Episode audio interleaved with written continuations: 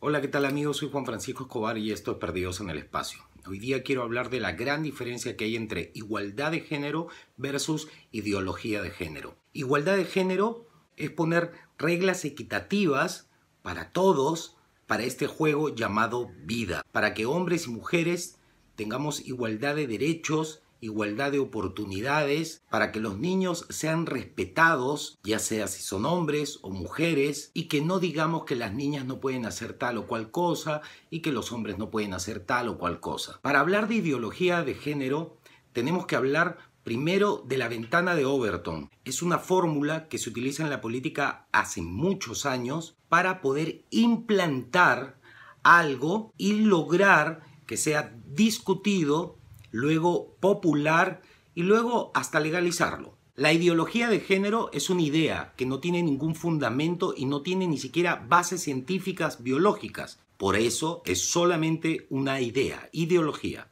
Parte de la base de que los niños no son niños, las niñas no son niñas y todo es un aprendizaje social y cultural. Los hombres y mujeres biológicamente somos completamente distintos y eso no tiene nada que ver con nuestros derechos para que seamos tratados de manera igual, equitativa. Una cosa no tiene nada que ver con la otra. Esto no tiene nada que ver con expresar tu sexualidad. Tu comportamiento sexual no tiene nada que ver con la parte biológica. Tú tienes derecho de tener intimidad con quien a ti te dé la gana y como a ti te dé la gana. Ese es tu problema.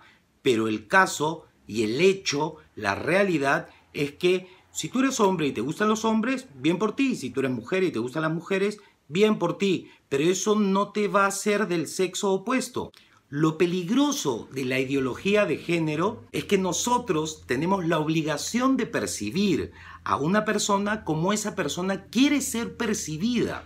Si un hombre quiere ser percibido como una mujer, si son leyes, esto nos obliga a percibirlos así y si no, yo estoy cometiendo un delito. Aquí empieza el problema, porque la verdad pasa a ser un delito. Es como que yo les diga que soy un hombre japonés de un metro noventa, pelirrojo, y que además tengo nueve años. Y si tú no me percibes así, es un delito.